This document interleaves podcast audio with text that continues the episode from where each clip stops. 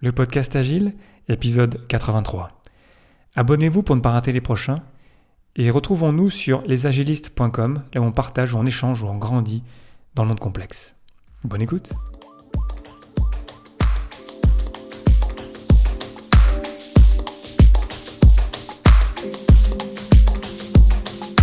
Bonjour, bonsoir et bienvenue dans le monde complexe. Vous écoutez le podcast Agile. Je suis Léo Daven et je réponds chaque semaine à une question liée à l'état d'esprit, aux valeurs, principes et pratiques agiles qui font évoluer le monde du travail au-delà. Merci d'être à l'écoute aujourd'hui. Retrouvez tous les épisodes sur le site web du podcast, lepodcastagile.fr. Aujourd'hui, comment éviter de faire des erreurs ou de la puissance des checklists?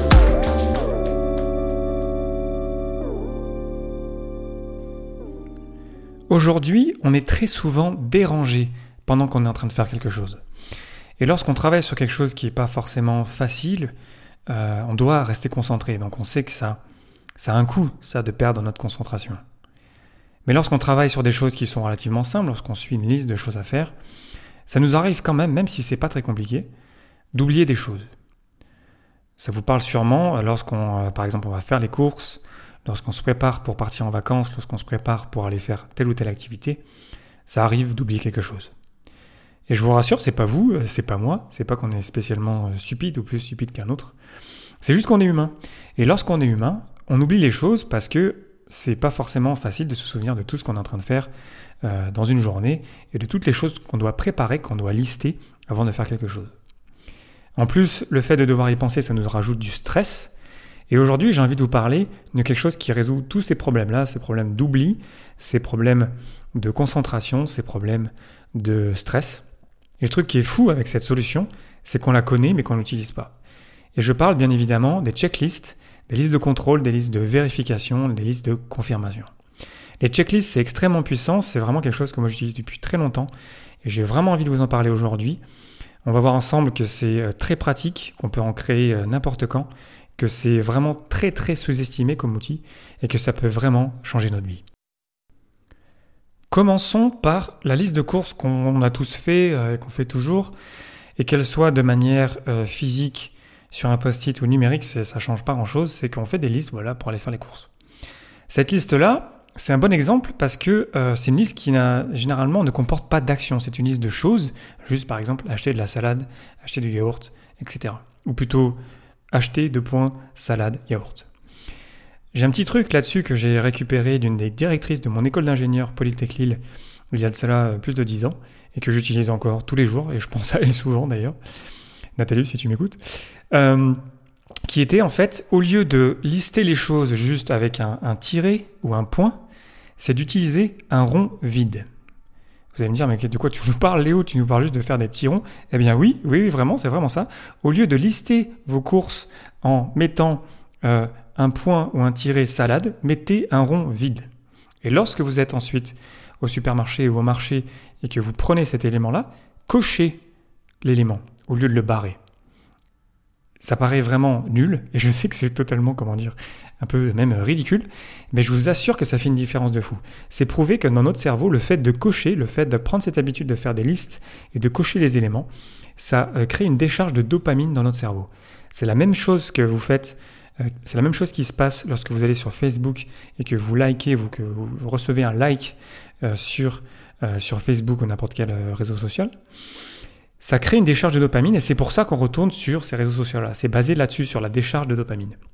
Donc cette idée, avec le fait de cocher les éléments sur une checklist, en fait, c'est de rendre quelque part la, checklist un petit peu, euh, la, gamifier, la rendre un petit peu comme un jeu, et de, de se récompenser soi-même en checkant ça.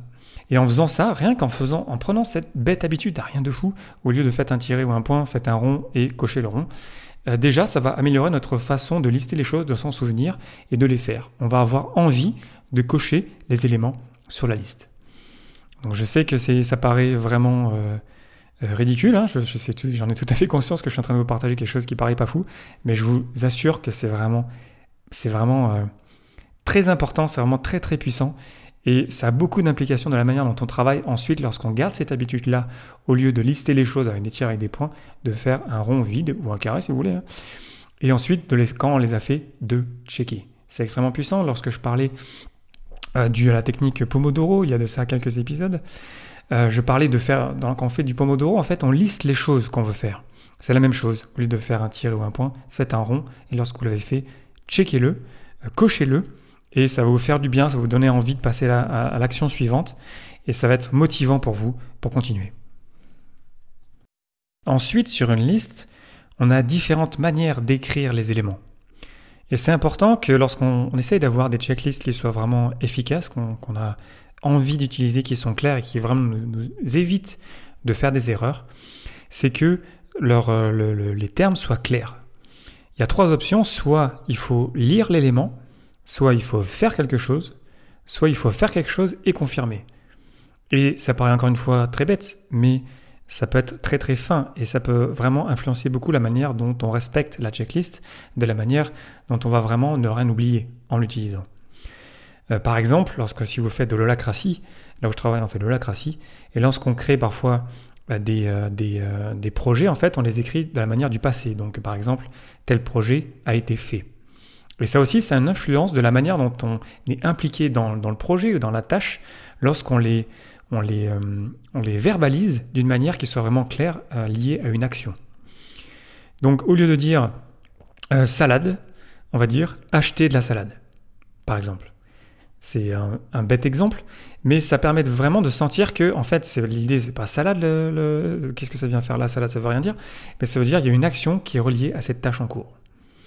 L'idée, c'est d'éviter d'avoir des incompréhensions. Qu'est-ce que ça veut dire? Est-ce qu'il faut que je fasse quelque chose? Est-ce qu'il faut que je ne fasse pas quelque chose? Est-ce qu'il faut que je lise juste? Donc il faut que ce soit clair. Et c'est pour ça que sur ces listes-là que vous créez, il faut revenir dessus. Il faut les, constamment les retravailler, reclarifier. Et parfois, une question qui est posée de manière positive sera plus efficace dans une checklist si elle est posée de manière négative. Euh, aussi, ce qu'on peut faire lorsqu'on fait des checklists, c'est d'avoir des, une question avec des options en dessous. Donc on fait quelque chose, oui, non, euh, et après peut-être une troisième option, par exemple. Donc faut pas hésiter à, vraiment à clarifier ces termes-là lorsqu'on crée des checklists, lorsqu'on met au, clair des choses qu'on doit faire régulièrement. Si on prend l'exemple d'une équipe qui fait de l'informatique et qui déploie une application en production, ben, il y a plein de choses à faire. Euh, généralement, on a besoin de tels serveurs, on a besoin de tels accès, on a besoin que tel test euh, fonctionne ou passe. Et ça suffit pas juste de mettre test on a besoin de dire, OK, mais les tests, ils sont passés, ils ont réussi sur l'environnement de test. Et déjà, euh, encore une fois, c'est un exemple très bête, mais ça permet d'être vraiment au clair sur ce que ça veut dire cet élément. Et c'est pas si facile que ça d'écrire une checklist qui soit vraiment claire pour tout le monde. Si je reviens encore une fois sur une équipe qui fait euh, du Scrum, par exemple, dans Scrum, il y a la définition de fini, la définition de terminé. Et c'est une checklist en fait. C'est une checklist qui nous dit euh, qu'est-ce que ça veut dire pour tous, pas juste l'équipe de développement, les gens plutôt, on va dire, techniques, pas juste le product owner, le propriétaire de produit, pas juste le Scrum Master, tout le monde et aussi les parties prenantes. On, essaie de se comprendre autour de la définition de terminé, la définition de fini, pour que ce soit vraiment clair pour tout le monde. Et si on avait une liste par, euh, par entité, une, liste pour l'équipe de développement, une liste euh, pour le propriétaire de produit, etc., en fait, on ne se comprendrait pas. D'où l'intérêt d'avoir une liste qui soit commune, une définition qui soit commune. Et c'est pour ça que c'est important de les phraser, d'utiliser des termes qui soient précis dans nos checklists. Ensuite, il y a plusieurs euh, trucs à savoir sur les checklists. Il y a même un livre en fait qui en parle, c'est The, Checklist Manifesto, qui est un livre euh, qui parle que de ça et qui est très souvent listé dans les top 10, top 20, top 50 des meilleurs livres sur le management, de la gestion, le leadership, peu importe, c'est vraiment un livre de référence. Donc je vous livre quelques, trucs là-dessus pour vos checklists. Déjà, il faut que lorsque vous les, utilisiez, au moment où vous êtes en train de les, lire ou de faire une action ou de faire et de confirmer, il faut que votre action soit consciente. C'est-à-dire que vous n'êtes pas un robot. On est vraiment là, on, la prend dans les mains et on vérifie vraiment consciemment. Qu'est-ce que ça veut dire? Ok, est-ce que ça s'est fait? Oui, est-ce que c'est pas fait? Non, etc. Donc il faut qu'on soit conscient lorsqu'on utilise une checklist. Ensuite, il faut l'utiliser et l'améliorer cette checklist-là. Donc continuellement, euh, on ajoute des éléments, on en supprime et on essaye d'en avoir vraiment pas beaucoup. On essaie d'en avoir entre 5 et 9, 7 c'est souvent un chiffre qui revient. C'est marrant parce qu'on recroise encore euh, une taille d'équipe Scrum quelque part. Euh, mais bref, voilà, il ne faut pas qu'il y ait 10 000, 10 000 éléments sur votre checklist. Ça veut dire qu'il y en a qui sont plus ou moins importants, donc ça nous force aussi à prioriser les éléments, les actions qui sont vraiment importantes. Ensuite, lorsque vous l'utilisez, il faut que ça prenne moins d'une minute. Ça, c'est mieux parce que si ça prend trop de temps, vous n'allez pas vraiment avoir envie d'utiliser cette checklist. Donc, réduire aux éléments les plus importants et euh, être capable d'utiliser euh, en peu de temps. Et enfin, il faut que cette checklist, et c'est bien évident quand on fait de l'agilité, il faut qu'elle soit visible, il faut que ça soit clair, bien sûr, ce qu'on écrit dessus, mais il faut que ça soit visible et qu'on puisse l'utiliser au quotidien. Euh, on revient sur des valeurs de, de, Kanban, de rendre les choses visibles, par exemple, euh, de rendre les choses accessibles, que ce ne soit pas caché, que ce soit vraiment euh, accessible et compréhensible à tous, et donc visible pour tous. Pour conclure, démarrer et utiliser des checklists.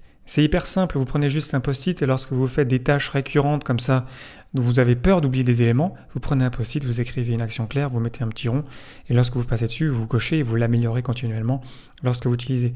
C'est hyper simple et pourtant on ne le fait pas. Je donne un exemple. Moi, ce podcast, le podcast agile que vous êtes en train d'écouter, moi j'ai une checklist que j'améliore régulièrement que j'appelle le Pre-Flight euh, Podcast Checklist. Donc c'est ma, checklist avant de voler, si vous voulez. Et il y a plus de, je sais pas, 30 étapes. Donc c'est beaucoup trop. Mais souvent, en fait, je, me concentre vraiment sur la partie de publication lorsque je publie l'épisode, ce que je vais faire là dans quelques minutes après l'avoir enregistré. Et je reviens dessus et je l'améliore continuellement. Je suis déjà à la version 30, euh, je crois. Euh, parce que chaque fois que je la modifie, j'itère, j'incrémente le, numéro de la version la version de, la, checklist. Et ça me permet vraiment d'être au clair, de ne pas oublier, parce qu'il y a plein de petites étapes publiées sur euh, iTunes, publiées sur machin, euh, créer un article pour le site, le podcastagi.fr, etc. Et le fait de faire ça, en fait, quand je, souvent, quand je passe dessus, en fait, j'ai fait les trois quarts et j'en oublié une petite. Une petite tâche, voilà, qui est pas grand chose, mais que j'ai mis dans ma checklist. Et si elle est là, c'est qu'elle est là pour une bonne raison. Donc je me fais confiance à mon ancien moi, si vous voulez, pour euh, faire cette action. Et ça me permet vraiment de, de m'enlever des tâches de la tête. Ça m'enlève plein de choses. Pareil, quand je fais du sport, euh, j'en ai déjà parlé, je fais beaucoup de sport, je fais du triathlon. Et quand on fait du triathlon, euh, donc il y a trois sports, natation, vélo, course à pied, donc il y a plein de choses à penser avant une compétition. En faisant des checklists, euh, ça permet vraiment de s'enlever tous les problèmes de la tête et on, est, on peut être concentré et vraiment profiter du moment présent. J'ai même d'ailleurs créé une application qui s'appelle Triathlon Checklist il y a de ça quelques années. C'était à l'époque sur la plateforme de Microsoft de Windows Phone. c'est une vraie histoire, vous pouvez aller trouver mon nom aussi là-dessus sur Internet. Euh, c'est dire si vraiment les checklists, pour moi, c'est vraiment important. C'est un truc qu'on ne fait pas. C'est un truc pourtant qui est tellement facile. On a juste besoin d'un post-it, de prendre une petite liste comme ça et de rien oublier. Pour terminer, j'ai une question pour vous. Quelle a été la dernière chose que vous avez oublié de faire dans votre quotidien?